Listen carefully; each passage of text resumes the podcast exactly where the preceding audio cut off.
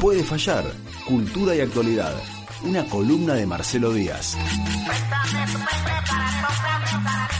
Puede fallar.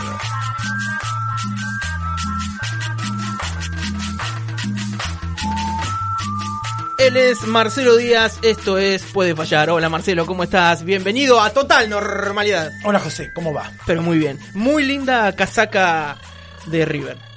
Sí, Es, sí, es, eh, eh, de, de, de alternativa. es claro, es la, es la, la que usan suplente cuando no pueden usar la banda roja. Sí. Es la del año pasado. Ajá. Pero es muy canchera, eh, tiene Pero como qué es, es como si parece eh, como un planiferio eh, eh, en negativo. ¿O qué son? ¿O qué- Es son unas si- manchas son en unas rojo manchas. y negro. Yo estoy No. para hacer el test de Rocha. Está- Son manchas, está bien. Sí, yo sí, vi no, a yo no- Europa de repente. No, No, no. nada que ver. No, Perfecto. está, bueno, vos te hacen ese test psicológico cuando te ¿Tú dicen... miraste antes de venir?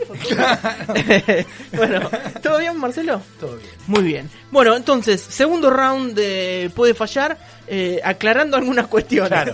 Nosotros la semana pasada habíamos dicho, habíamos planteado un poco que era la columna con el tema esto de que de tratar de enfocar temas de, de actualidad desde un punto de vista de la cultura Sí, y habíamos dicho también que nos íbamos a dedicar a- al concepto este de ciudad de 15 minutos que está muy en boga. sí, Pero en el medio de eso claro. recibí algunos mensajes diciendo qué lindo que volviste a- al programa, que qué sé yo. Alguien me dijo, ¿por qué decís que la cultura es mala? Sí. ¿No? Porque justo había enganchado, no había enganchado toda la columna. Y Claro. engancha la columna cuando yo estaba hablando de que, bueno, el racismo es cultura, pero entendió al revés, como que la cultura es racismo. Entonces, no, le digo, no, es- no dije ni que es mala. Dije, es más, lo que digo siempre es que no es ni buena ni mala. Ahí está, siempre decís eso. Exacto. ¿No? Porque también está la otra de decir la cultura es buena. Y yo siempre digo, no es ni buena ni mala, es esta definición que, que manejamos, que es la trama de sentido de, de la vida en común, el sentido que le damos a nuestras prácticas, a cómo vivimos juntos en una sociedad.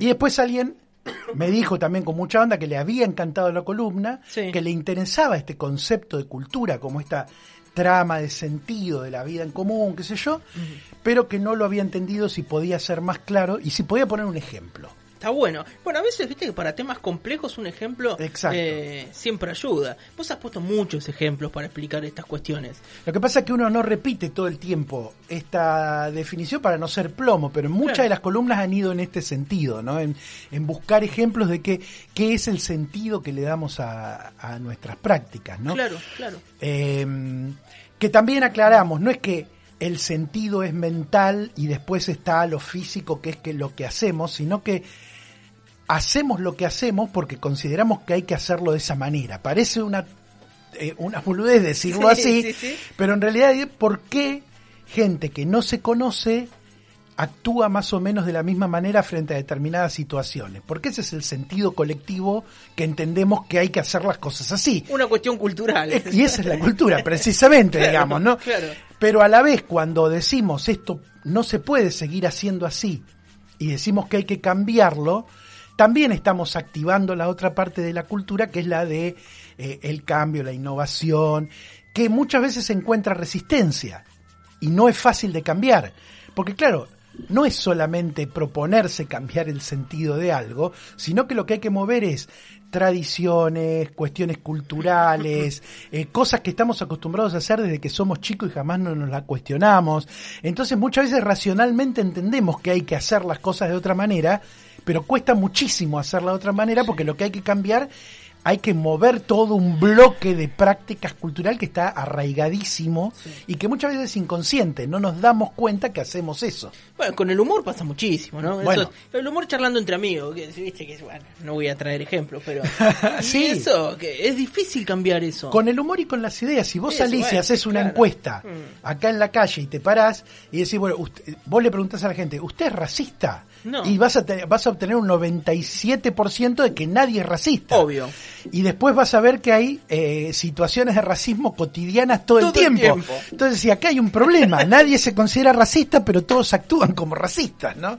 Digo, bueno, entonces, en ese juego, y también decíamos, vos traías el ejemplo de lo que te había dicho Sergio, de la mujer de Sergio Raimondi, que te había Sí. dicho la mujer esa que cocinaba en el saladero y que era cultura, entonces vamos a traer un ejemplo de comida. ¿No? Perfecto. Digo, de todo lo que podemos hablar de las prácticas culturales, ya está aceptado que la comida, la vestimenta, forman parte de, de la cultura. Sí, ¿no? claro. ¿Sí? El tema es cómo. Entonces, para, para hablar hoy, voy a traer un videíto de apenas tres minutos y medio de, de un norteamericano de 35 años que se llama Andy George, que tiene un canal de YouTube que se llama eh, How to Make Everything. No lo noté el nombre, pero era así. Era, ya te digo. eh, How to Make... lo- me lo mandaste. Sí, sí, How to Make Everything, es decir, cómo hacer todo vendría a ser. Claro. Y lo que hace es, se propone, se propone hacer cosas de, como desde un comienzo, ¿no? Eh, Cosas desde un comienzo. ¿La receta desde cero? Claro. ¿O ¿Cómo sería? Sí, eh, se llama así específicamente. How to make everything, cómo hacer todo. Entonces hay, hay uno de esos videos de cómo explica cómo hacer, se hace unos lentes de aumento con receta, eh, hace una botella con vidrio y entonces aprende a manejar el vidrio, sé yo. Pero el video que más reproducciones ha tenido en su canal y que ha sido un éxito es cómo hacer un sándwich de pollo. Sí, Más de 6 millones de reproducciones. Claro, ¿Cómo hacer un sándwich de pollo? De, cuando hablamos desde cero es plantar el trigo Exacto. para hacer eh, la harina con la que va a hacer el pan. Es claro. Es tremendo. planta el trigo, lo cultiva, lo separa, hace, muele los granos, hace el trigo, se va hasta, en avión se va hasta el mar porque vive en Minneapolis y entonces buenísimo se va, Un bidón de agua. se va hasta el mar se trae agua salada, la cocina, extrae la sal, lo detienen en el aeropuerto porque va pasando con una bolsa con un polvo blanco que es sal, pero bueno, no, puede- no tiene cómo hacerle entender que no es sal porque estoy, porque aparte si Porque vos- estoy loco. porque estoy haciendo un sándwich de pollo pollo. desde cero, ¿no? Entonces. Bueno, vaya preso, señor. Claro. Cultiva los pepinos, hace. Hace el encurtido. El encurtido, sí. eh, or- va a ordeñar una vaca. Sí. Y entonces. eh, Claro, porque hace hasta el queso. hace el queso y la manteca La también. manteca. ¿no? Lo prepara en la casa, mata una gallina, la pela, ¿no? Claro. La pela todo y entonces arma todo, hace el pan, arma todo y arma su sándwich de pollo, que le llevó seis meses hacer un sándwich de pollo y le costó 1.500 dólares. O sea, al cambio oficial, ni Al siquiera al blue, sería unas 320 lucas. Y es un poco caro para un Para un claro, para ¿no? un sándwich, ¿no? Está bien que hoy perdimos la referencia de Sí, los precios. Ni en, ni en Puerto Madero te cobran No, eso, claro. Por ¿no? eso, no, no, no. Es muy caro, es muy caro. Pero lo que es lo que es interesante es ver eso que él se propone y dice y ni siquiera lo hago de cero porque si lo hago de cero tendría yo que criar la vaca Sí, y las gallinas, pero ¿cómo hago con eso? ¿Viste? Entonces se limita a ordeñarla una vaca que la crió otro, ¿no? sí, que estuvo no sé cuánto tiempo claro. en desarrollo. Y a sí. matar una gallina que la crió otro a Claro. su vez. Pero en un punto lo que él eh, lo que él quiere demostrar, eh, porque le hacen una entrevista, ¿no? Y en la, en la entrevista medio como que le agarran como que el canal es eh, como un canal de tutoriales. Y él dice, no, porque en realidad es demostrar lo difícil que es hacer todo de cero. Y a mí lo que me interesa es hacer esto para entender cómo funcionan las cosas, cómo funciona el mundo, dice él. ¿No? Qué, qué interesante el laburo que hace, es zarpado. Que es algo que no nos lo cuestionamos nunca. Es decir, ¿cuánto te lleva hacer un sándwich? Dos minutos. Abrís la heladera, abrís el pan. Un jamón cocido, que abrís ese sobre horrible Claro. y de adentro sacás una feta, lo pones ahí en un pan y estás comiendo un sándwich de jamón y queso en 30 segundos y no sabés todo lo que hay ahí atrás, Claro, ¿no? y- y- y- Esa cadena productiva impresionante. Y la imposibilidad de, porque, digamos, ahí vemos ya la, podemos marcar una primera diferencia que es cultural. Si vos fuera José, el youtuber que quiere hacer, vos que te gusta cocinar, querés hacer ese sándwich, Sí. Tal vez no harías un sándwich de pollo. Nosotros no somos de comer mucho sándwich de pollo, por ahí haces un sándwich de jamón, como decís, Claro, uno de salame. o de salame, de mortadela, sí, qué sé yo, claro. ¿no? Entonces, tampoco necesidad de, de hacer agua, de hacer todo ese proceso con agua de mar, No. porque tenés una salina acá cerca. Seguro. Digo, te vas para Médanos y vas a la el salina. salitral de la vidriera. Y tenés el salitral de la vidriera, digamos. Entonces, Digo, ahí ya tendrías una diferencia. Sí. Eh, pensaba, Marcelo, en esto, eh, perdóname si vas para ese lado. No, pero no, me- decime. eh, cuando nos traías los ejemplos de que le preguntaban a, a chicos yankees eh, si sabían qué era esto y le mostraban un jamón, no tenían ni idea qué era, de dónde salía, sino que pensaban que era un, un plástico naranja, medio rosa, y es jamón y sale de la pata de un chancho. Claro. Y cuando le mostraban la leche chocolatada, pensaban que salía de vacas marrones. Claro, eh, eso era, que se ordeñaban vacas marrones. eso era una encuesta que había hecho eh, la, la industria láctea norteamericana, la, la, digamos, la asociación que engloba a los productores lácteos había hecho, había hecho una encuesta y había salido esto, que la, la leche chocolatada la producen las vacas marrones, ¿no? Eh, Es entendible que pase eso también. Exacto. Porque un pibe quería, incluso eh, un porteño, un pibe porteño, no tiene ni idea, ve un huevo y no sabe Por- si no se lo mostraron y es difícil. ¿De dónde ¿no? sale? De la góndola. ¿De dónde va a salir? Vas al supermercado y agarrás las cosas. Si vives en un pueblo, capaz que es difícil conocer una escalera mecánica y saber de dónde sale el huevo. Bueno, y al Claro. porteño le pasa al revés, ¿no? Sabe lo que es la escalera mecánica y no sabe de dónde sale el huevo, que sale de un lugar terrible, vamos a adelantarlo. Spoiler, sale de un lugar terrible. Eh, y con un esfuerzo bárbaro, además, claro. Por eso. Pero. Yo descubrí, gracias a mi papá, eh, que me hizo agarrar un huevo recién puesto, que los huevos cuando... Sí, que los huevos cuando recién salen son blandos. Se ponen, se solidifican con el aire. Ah, mira, no sabía. se eso, calcifica el calcio, este Claro. calcio la, cal- la cáscara. Entonces saltó una gallina, le cayó el huevo, yo lo agarré y es como pegajoso y blando y casi me muero del asco, pero aprendí algo que no me olvidé nunca más en la No vida.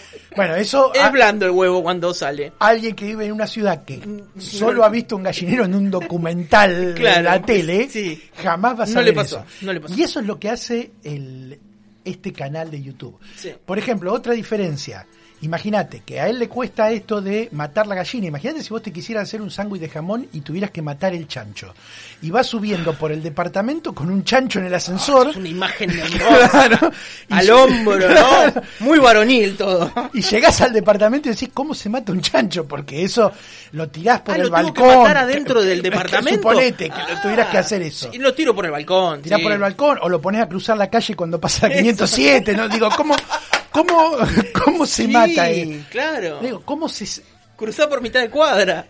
Y, y todo eso que él va haciendo para reponer, que le lleva seis meses para hacer un sándwich que a vos te lleva dos, y a mí te nos lleva dos minutos, Sí, sí, sí. termina, porque eso es lo genial del video, que él se come el sándwich y pone una cara, porque el sándwich ese debería ser horrible, horrible, porque es la cara que pone del gusto que tiene, no tiene una cosa espantosa, porque claro, hacer queso por primera vez, hacer manteca por primera vez, Falla. hacer pan por primera vez, Vaya. ¿no? Y acá hay, acá hay estas dos cosas, ¿no?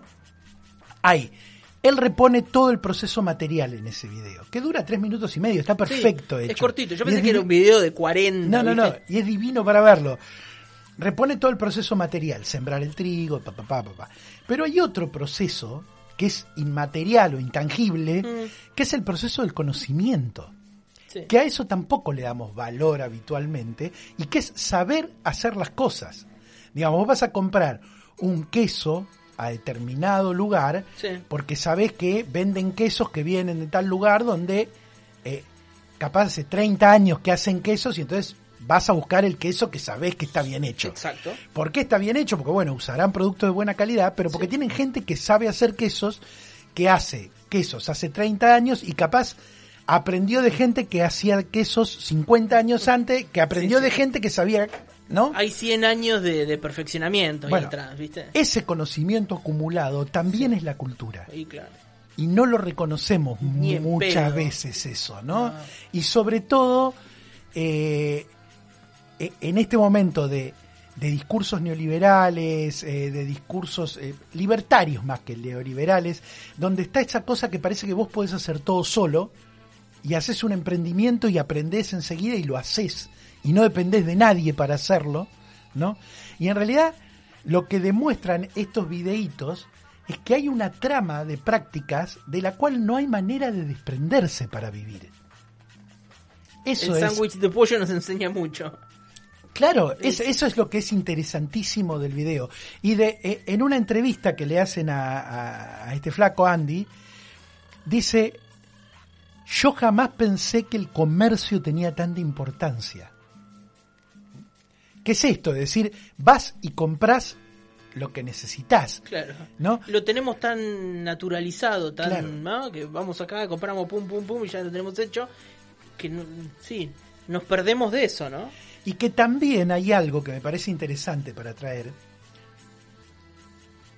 El concepto de mercado, que muchas veces desde el campo cultural se rechaza, viene a traer, viene a, a- a envolver todas estas prácticas de producción y comerciales que son tan antiguas como la, la humanidad, digamos. ¿no? Sí. Que es eh, que por ahí en otras culturas se daba por el canje, no irse a culturas eh, milenarias ni antiguas. Digo, eh, cuando yo era chico, en, eh, en la casa de mis abuelos, que todos eran 50 metros de fondo, acá en Villamitre, a unas cuadras, todos los vecinos practicaban ese trueque. ¿Por qué? Porque uno tenía uvas, el otro tenía Una hi- higuera, una higuera, claro. el otro tenía almendra, entonces cada tanto aparecía una bolsa con almendras que era de un vecino que tenía un almendro. Buenísimo, Y se repartían los higos porque vos cosechabas los higos y en un momento se entraban a pudrir y a caer y te hacían claro. un desastre.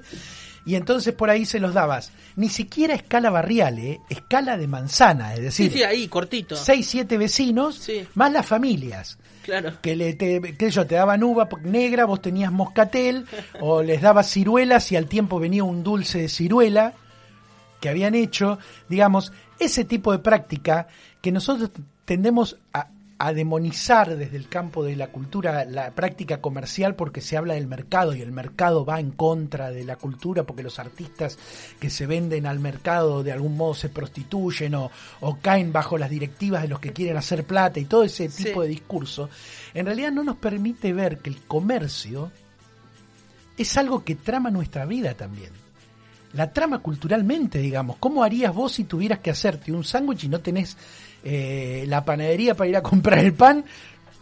O, Sería un recolector. o no lo tenés, no sé, a. Gastón Vázquez, aunque sea para que te Eso. lleve, te lleve el pan El casero pan, que claro, hace, claro. ¿no? Eh, o a alguien que te, el, donde, un lugar donde comprar el queso, donde comprar el, el fiambre, o las verduras, ¿no? Ya sea que vayas a una verdulería de, de gran cadena, de supermercado, o ya sea que compres las bolsas que por ahí tienen los productores locales. Sí. Pero digamos, toda nuestra vida está tramada dependiendo de trabajos de otros, Sí. Sí. que además de, han desarrollado un conocimiento en relación a un conocimiento acumulado que viene de otro lado. Esa transmisión de conocimiento es parte de la cultura también. Claro. Que es un conocimiento que por ahí va por fuera de, de las instituciones educativas, ¿no? Sí. que nosotros tenemos, tendemos a pensar que el conocimiento es la escuela eh, y la universidad. ¿Mm? Y en Y realidad, hay, hay otro circuito de conocimiento pero importantísimo. absolutamente, ¿cómo aprendés, digo, a- cómo aprendés a, manejar, a, a hacer un oficio? ¿No? A hacer, qué sé yo, tenés un problema en tu casa, llamás a un gasista. Antes de meter mano voy a hacer un desastre, ¿no? Sí. Digo, yo te llamo un electricista para cambiar una lamparita, pero, pero digamos, Sí. ¿dónde aprendió Pero esa claro, el albañil. El que viste que empezó a llevar al sobrino a la obra de chico, no sé qué, y de repente tiene 20 años y es un albañil hecho y derecho, ¿no? Claro. O el zapatero, ¿no? Que vio al abuelo que no sé qué iba ahí agarraba el poxirrán, los clavitos, la cosa. Bueno, todo eso tiene que ver con saberes, conocimientos, sentidos que les damos a la práctica, a las prácticas, como decíamos, de la cultura, y una característica de nuestra cultura contemporánea es que precisamente desconocemos todo eso. Sí. Es decir, nuestra cultura en cuanto a eso, en cuanto a lo que es todo el trabajo popular y, y todo el trabajo de oficio, eso es como, como dirían esta imagen que me encanta, que es un océano de un centímetro de profundidad. No tenemos ni idea más allá de eso, a diferencia, digamos, de, culturas antiguas o premodernas, digamos, de cercanía, donde vos, si comprabas alimentos, sabías que se lo comprabas al que lo producía en general. ¿no? O si, si comprabas tela para hacer una, para hacerte un, un- una prenda o lo que sea, o la mandabas a hacer, sabías a quién se la mandabas a hacer, sin irte tan lejos, acá en Villamitre tenías familias que eran sastres. Claro. que vos mandabas a hacer eso. Vos hoy comprás un jean que no sabés si lo hizo un chino, eh, un, eh, alguien de Esclavos en un Bangladesh. buque, no, Eh, no tenés ni idea. no tenés ni idea Ni de idea. dónde sale ni cómo eh, ni cómo se produce todo eso. Eso hace que el mundo sea bastante opaco en general. Es decir, tenemos acceso a toda la información, como decíamos la otra vez, a partir de las redes y de los adelantos tecnológicos, y a la vez ignoramos de dónde proviene lo que comemos. Totalmente. Claro, no tenemos ni idea. No tenemos ni idea. Y, y no sabemos que acá a 10 kilómetros a la redonda podríamos abastecernos de absolutamente todos los productos que consumimos. Te leo un mensaje, Sí. Marcelo. Dice Ale por acá. Eh, dice, así fue mi infancia en Vicente López al 900, con huerta y gallinero, y mi abuela diciéndome, llévale higos y huevos a fulana, y uvas y pera a don Mengano. Eh, mi abuelo iba y pintaba una pared enfrente y venía y, y venía no sé quién de la cuadra a solucionar otro problema. Dice, tengo 60 pirulos. Claro. Claro, y sí, eso también, ¿no? Lo de... eh, si el vecino es gasista, venía y me arreglaba a mí, yo después le daba una mano porque, no sé... Claro, que es como una yo. cadena de, favores, pero en realidad es una actividad comercial por trueque. Y más vale, digamos, claro. ¿no? Totalmente. Eh, es una, una cadena de, de- de contraprestaciones y retribuciones eh, que, claro, nosotros tenemos la idea de que el comercio es solo ir a Walmart a comprar y que ya ni, ni siquiera con un cajero o una cajera, ya No. directamente ahora marcás solo vos, viste, directamente. Claro. Eh, pero digamos, pensar en todo eso, esta- estos videitos que hace este, este flaco, me parecen interesantísimos precisamente para ver eso, para ver no solo cómo se hacen las cosas, esos procesos, sino todo lo que ignoramos de eso. Y cómo esa ignorancia también nos afecta en, en la mirada que tenemos sobre la realidad. Sí. Porque no es casual que estemos en un momento histórico en el que se desprecie el trabajo de los demás. Porque en realidad las cosas, digamos, esto ya lo- decía Marx, ¿no? que la- los- las mercancías se nos aparecen sin que sepamos el trabajo que las produce. Pero en este momento es, creo que es peor todavía, porque ya te aparecen objetos que no sabes de dónde salen, ni quién los produce, ni de con qué están hechos. ¿no? En una entrevista a, a este Andy le preguntan, pero dice, ¿podrías hacer un iPhone? Y no, dice, hay determinadas cosas que puedo hacer desde cero. Un iPhone ya está en un nivel, o, de- o una inteligencia artificial desde cero, digamos. Claro. Eso ya, ya es un tipo de trabajo colaborativo y colectivo Sí, sí, muy grande, claro. que el que está metido ahí lo sabe, digamos. Sí. Pero un- uno desde afuera es como que se te Es aparece ese objeto que es mágico. Sí. No tenés ni idea ni cómo funciona, Totalmente. ni, ni por qué funciona, ni quién lo hizo, ni nada, digamos, ¿no? Claro. Eh, pero me interesaban estas preguntas para plantear, ¿no? El hecho de la situación absurda de que vos tengas que eh, conseguirte un chancho y, y ma- y matarlo en el En el departamento, departamento. ¿no? Hay un dato, por ejemplo, que es que el 92% de la población argentina vive en ciudades, Claro. que es absolutamente eh, delirante esa Es proporción. una locura, Ah, claro. eh, El promedio mundial es un 79% Mirá. de eh, vida urbana frente a las poblaciones rurales. Eh, Argentina es uno de los países con, con mayor porcentaje, la gente vive en las ciudades. ¿no? Lo que también explica culturalmente por qué cuando se habla de, de la naturaleza hay tanta idealización. Porque en realidad no vive nadie en la naturaleza. Digamos, es, es- tenés a un montón de gente hablando, no, la naturaleza, el campo, la importancia del campo. Sí, ¿no? que ser eh, 20 kilómetros acá y ya lo, lo tenés, ¿no? Claro, pero vivís en una ciudad... vaya- Pero vivís en una ciudad con problemas que te genera la ciudad, Sí. ignorando absolutamente todo de cómo funciona esa ciudad, porque imagínate que si lleva seis meses y 1.500 dólares hacer un sándwich de pollo, lo que es una red de gas, una red de, Eso, de abrir la agua, canilla y que salga un líquido transparente y potable... Me explota la cabeza. eh, Hay un, un sitio de... mm, ah, tengo ese, el Alzheimer me persigue. em, de un autor francés, que no me va a salir el autor ahora, voy a buscar, mientras hablo, busco un libro, así me sale el nombre, eh, que se llama París, ciudad oculta o algo por el estilo. Eh, ¿Y en qué consiste ese, ese sitio? Son Latour, Bruno Latour es el autor. París, ciudad oculta París, ciudad secreta, es todos los planos de la ciudad de París desde que hay registro de agua, cloaca, luz, gas, eh, locura. Tránsito, semáforos, vigilancia.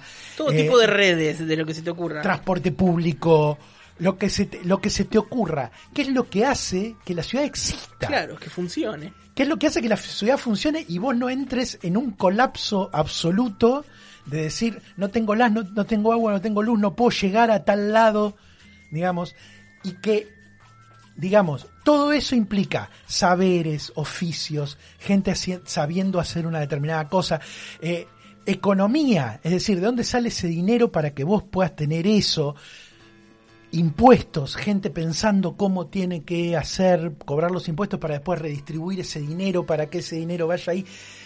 Todo ese conjunto de saberes también hacen a, nuestra cultura. Si un antropólogo del futuro viene y mira cómo vivimos nosotros en una ciudad, va a decir cómo estos tipos funcionaban, ciudades que yo, como la de México, que son, no sé, 40 millones de habitantes, cómo funcionan sin matarse, digamos, y tiene que ver con toda esta coordinación colectiva de saberes. Que, parece que pasa naturalmente, ¿no?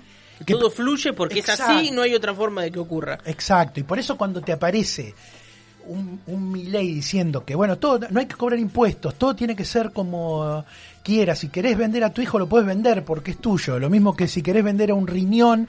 Qué eh, locura, Dios. O lo que sea. En realidad, esos discursos prenden porque no tenemos ni idea de cómo funciona el mundo. Porque si dejas el mundo librado a eso, colapsa absolutamente. Sí, sí, Digamos, hay. Eh, y, me resultaba por eso interesante hablar de este ejemplo. Bueno, el COVID nos puso en eso, ¿no? Frente a eso. ¿Qué hubiese sido si cada uno eh, eh, hacía lo que se le cantaba, no existiesen los médicos, la tecnología puesta al servicio de la salud, qué sé yo, los medios de comunicación difundiendo esas medidas de cuidado, los bioquímicos haciendo no sé qué digo, es toda una red de Exacto. Si no tuvieras hospitales públicos, si no tuviera gente formándose en enfermería, una universidad que te forma enfermeros, que se encarga Nuevamente esa, esa red, ¿no? Esa red, además de, bueno, lo hemos visto también con cuando a veces vos decís, bueno, no hay médicos en las guardias porque ganan más afuera que acá y entonces eso te genera un problema. Y todas esas cosas que se van como moviendo en bloque y en, conjunto, ¿no?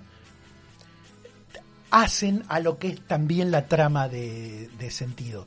El hecho de que esas prácticas funcionen y gran parte de la sociedad las ignore, o, o los problemas de cada sector los conozca solo el sector, nos genera un poco esta situación de la que hablábamos eh, la semana pasada, que son estas situaciones de nicho, ¿no?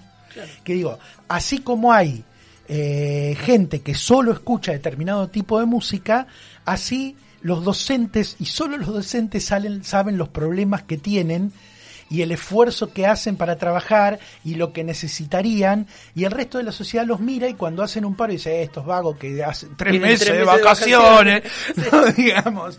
Eh, y así con cada actividad. El hecho de que de que de que ignoremos gran parte de esos funcionamientos hace que generemos representaciones absolutamente erradas de eso.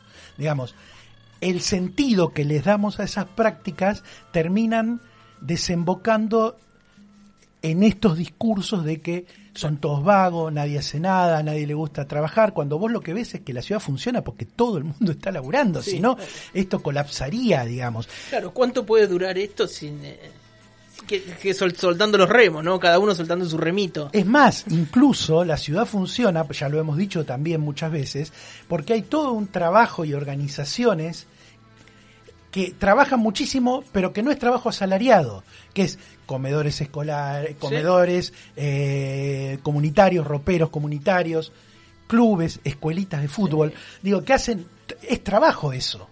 Lo que pasa es que es trabajo no asalariado.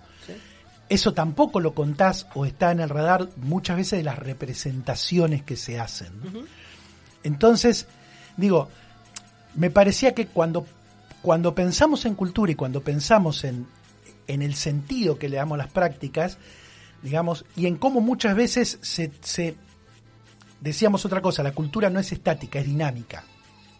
Eso quiere decir que ese sentido que le damos a las prácticas está siempre en tensión, porque algunos quieren que las cosas se vean de otra manera y otros quieren que se vean Hay de una otra. lucha permanente ahí, ¿no? De acuerdo a los intereses de cada grupo, de cada sector, a las jerarquías que hay, hay, hay sectores que tienen más poder para imponer sus visiones del mundo que otros, pero está siempre esa, esa tensión. Tiene que ver con esto también, ¿no? Con, con poder mirar en detalle cómo funcionan algunas cosas. Por eso decimos que podemos pensar la cultura a partir de una mujer cocinando en el saladero. Porque eso, si vos mirás, o a, o, a, o a este flaco que se hace un sándwich. Porque si vos mirás en detalle todo lo que se necesita para eso, en realidad es, se necesita, lo que te está hablando es de cómo funciona el mundo. Claro. ¿Sí? ¿Mm? Eh, eh, es impresionante, Marcelo, cómo yo anticipé que esto iba a pasar. Les eh, hablé que desde un san- ibas a hablar de un sándwich de pollo, pero que ibas a hacer todo un giro para que terminemos la columna diciendo, ah, era eso. Bueno, para todos los que te dijeron que dijiste que la cultura era mala. Claro, La cultura, bueno, en resumen, la cultura es mala. es una porquería. Y un sándwich de pollo vale 1500 dólares. Renuncia, Alberto. Era así, ¿no? claro. bueno, si hay algo Se fue la mierda el pollo. si hay algo que, que es una característica de nuestra cultura, de, de nuestra contemporaneidad, es Sí. que hay tanto canal de, de expresión y de, y de comunicación que el malentendido es la norma de nuestra comunicación. Es constante, claro. Es constante, porque aparte, al malentendido le sumamos el hecho de que cada uno está encapsulado en la suya y cada uno entiende lo que quiere, lo que escucha y lo que lee, lo cual requiere todavía más esfuerzo para que se entienda eso.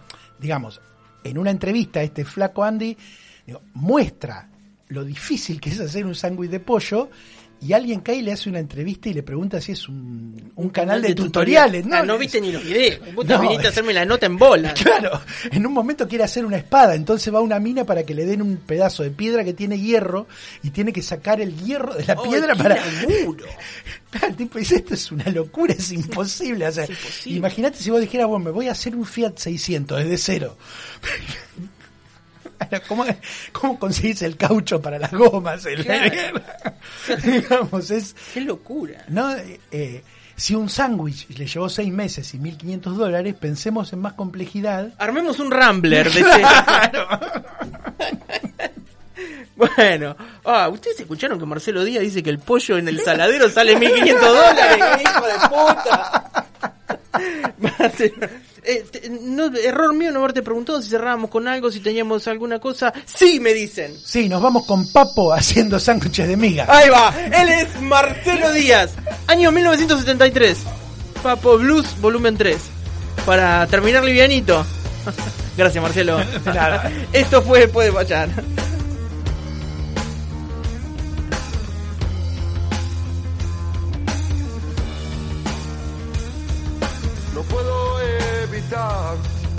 Que vengan hacia mí los sándwiches de miga.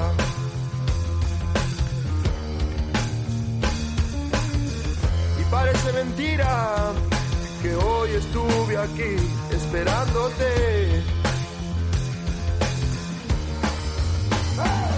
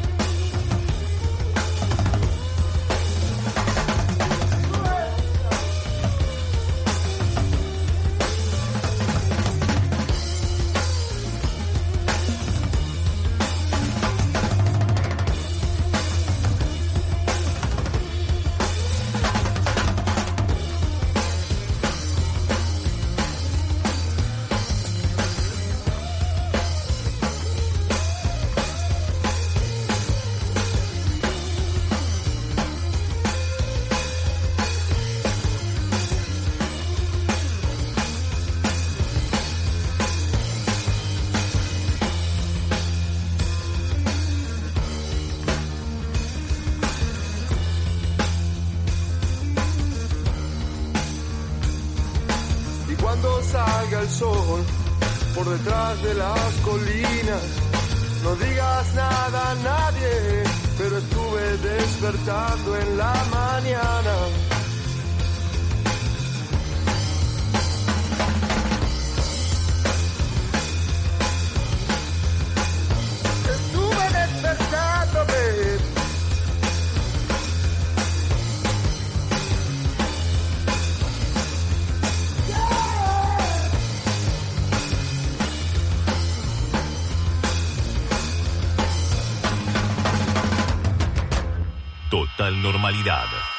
Radio Urbana.